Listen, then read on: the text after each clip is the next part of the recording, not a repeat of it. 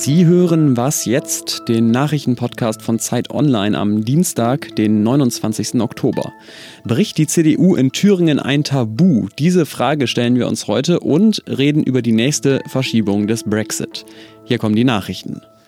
Außenminister Heiko Maas reist weiter durch den östlichen Mittelmeerraum.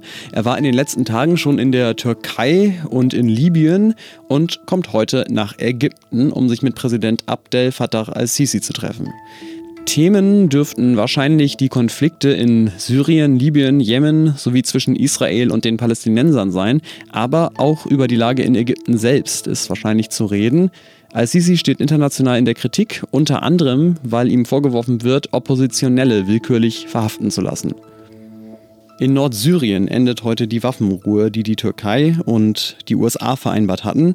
Die Kurden haben sich aus den Grenzgebieten zurückgezogen und dort sollen jetzt russische und türkische Truppen gemeinsam patrouillieren. Der türkische Präsident Recep Tayyip Erdogan möchte in Nordsyrien eine sogenannte Sicherheitszone schaffen. Kritiker werfen ihm vor, dass sein Vorgehen gegen das Völkerrecht verstoße. Und international gibt es die Sorge, dass durch die türkische Offensive gegen die Kurden der sogenannte Islamische Staat wieder stärker werden könnte. Redaktionsschluss für diesen Podcast ist 5 Uhr.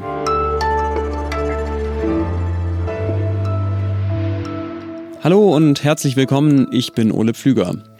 Wenn die CDU-Führung über eine Zusammenarbeit mit der Linkspartei gesprochen hat, dann klang das bisher eigentlich immer so. Es wird keine Koalition der CDU mit der Linkspartei oder der AfD. Ich befürworte keine Zusammenarbeit mit der linken Partei. Dass ich gegen Koalition mit der Linkspartei. Die können nicht unser Partner sein. In Thüringen hat sich das zuletzt ein bisschen anders angehört und schuld daran ist die Landtagswahl, die diesen Sonntag stattgefunden hat. Das Ergebnis heißt nämlich im Klartext, die CDU kann nicht gegen die Linke und die AfD gleichzeitig regieren und Ministerpräsident Bodo Ramelow von der Linken kann nicht gegen die CDU und die AfD regieren. Das heißt also, wir haben jetzt drei Parteien, die sich nicht besonders gut leiden können, aber irgendwie eine Lösung finden müssen. Und CDU-Spitzenkandidat Mike Moring hat deswegen gestern gesagt, ich schließe keine Gespräche mit denen aus, die auf dem Boden der Verfassung in Thüringen stehen und die das Land gemeinsam voranbringen wollen. Und dazu zählt er ganz offensichtlich auch die Linke. Deswegen glaube ich, ist es an der Zeit, der CDU einmal tief in die Seele zu blicken. Und das geht mit niemandem so gut hier bei Zeit Online wie mit Ferdinand Otto. Hallo, schön, dass du da bist. Hallo. Spricht irgendwas außer dem Wahlergebnis vom Wochenende eigentlich dafür, dass es eine Koalition oder zumindest eine Zusammenarbeit zwischen Linkspartei und CDU geben könnte in Thüringen? Eigentlich nicht. Also das ist absolut aus der Not geboren, jetzt diese Situation.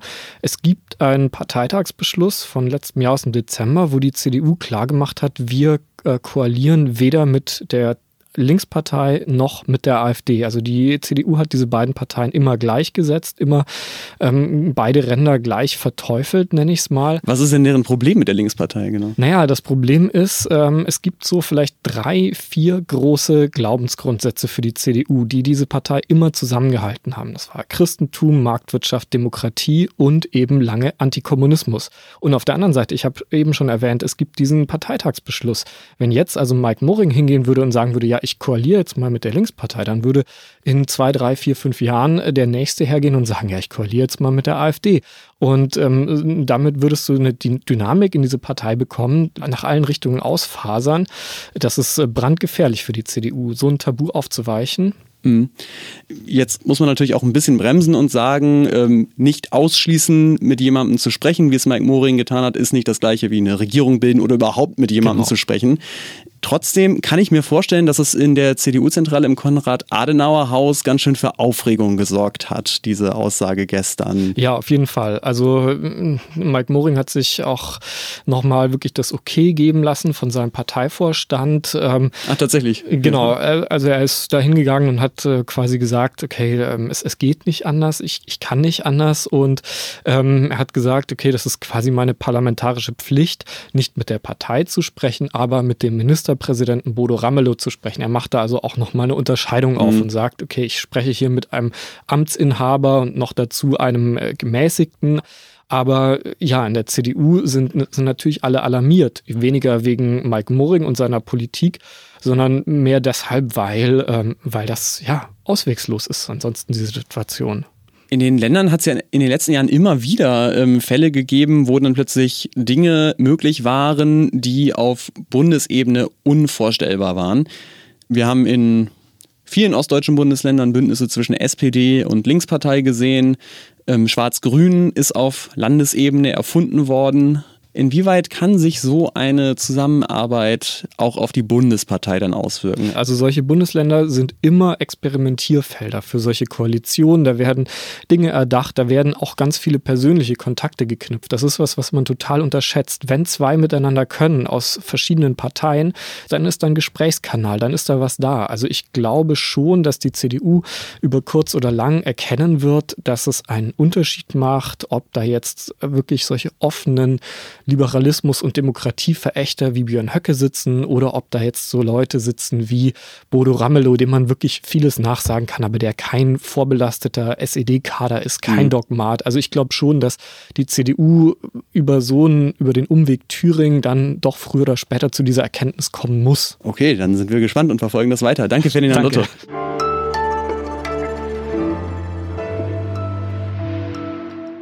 Und sonst so? Heute vor genau 60 Jahren ist der erste Asterix-Comic erschienen und seitdem haben sich über 380 Millionen Hefte verkauft. Zu solchen Anlässen sagt man ja gerne so Sätze wie Asterix und Obelix sind immer noch aktuell. Aber im Fall der unbeugsamen Gallier stimmt das meiner Meinung nach wirklich. Und warum das so ist, dafür muss man sich nur mal kurz überlegen, was Obelix, also Asterix bester Freund, über unser nächstes Thema gesagt hätte. Natürlich, die spinnen die Briten.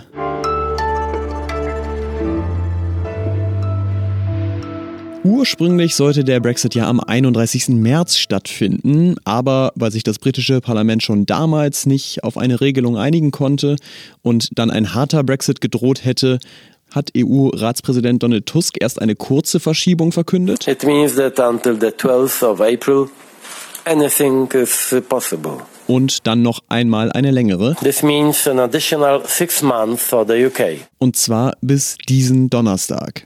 Gestern hat die EU dann den Weg freigemacht für eine weitere Verschiebung des Brexit und zwar bis zum 31. Januar. Und nur für den Fall, dass es vorher einen Austrittsvertrag zwischen der EU und Großbritannien gibt, könnte er schon früher stattfinden. Gestern Abend ist dann aber auch noch das britische Parlament zusammengekommen und Boris Johnson hat über Neuwahlen am 12. Dezember abstimmen lassen. Bettina Schulz in London, wie ist das denn ausgegangen? Ja, also wie erwartet hat Boris Johnson verloren und zwar haushoch.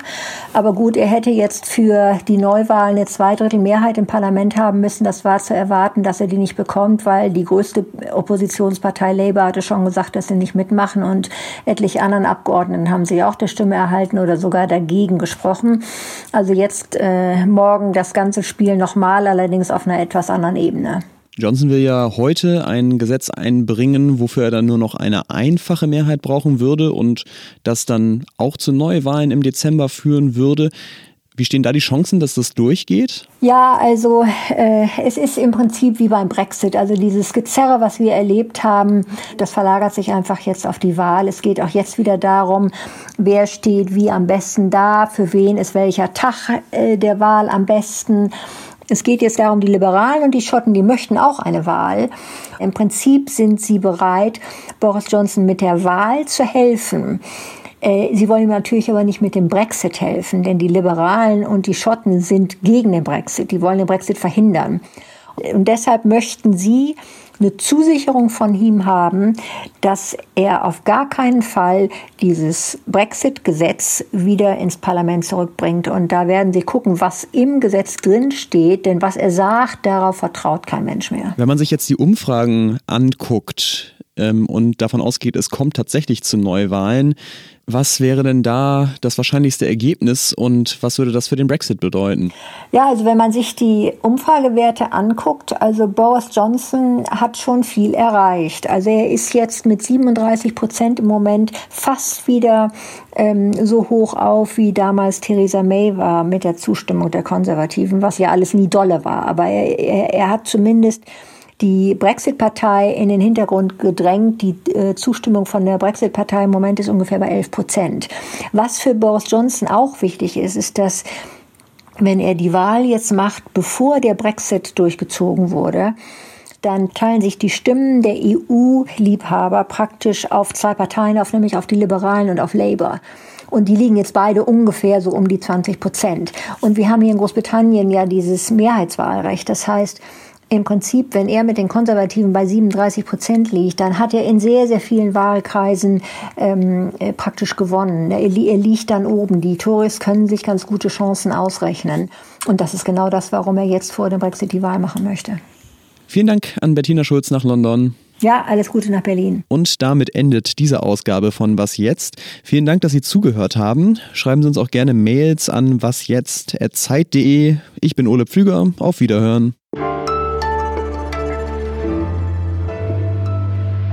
Der Speaker John Burko, der hat jetzt ja seinen letzten Arbeitstag Ende Oktober. Wirst du den vermissen? Ja, also er ist ja echt ein Unikum, ja. Man kann ja gar nicht genug bekommen von seinem Order.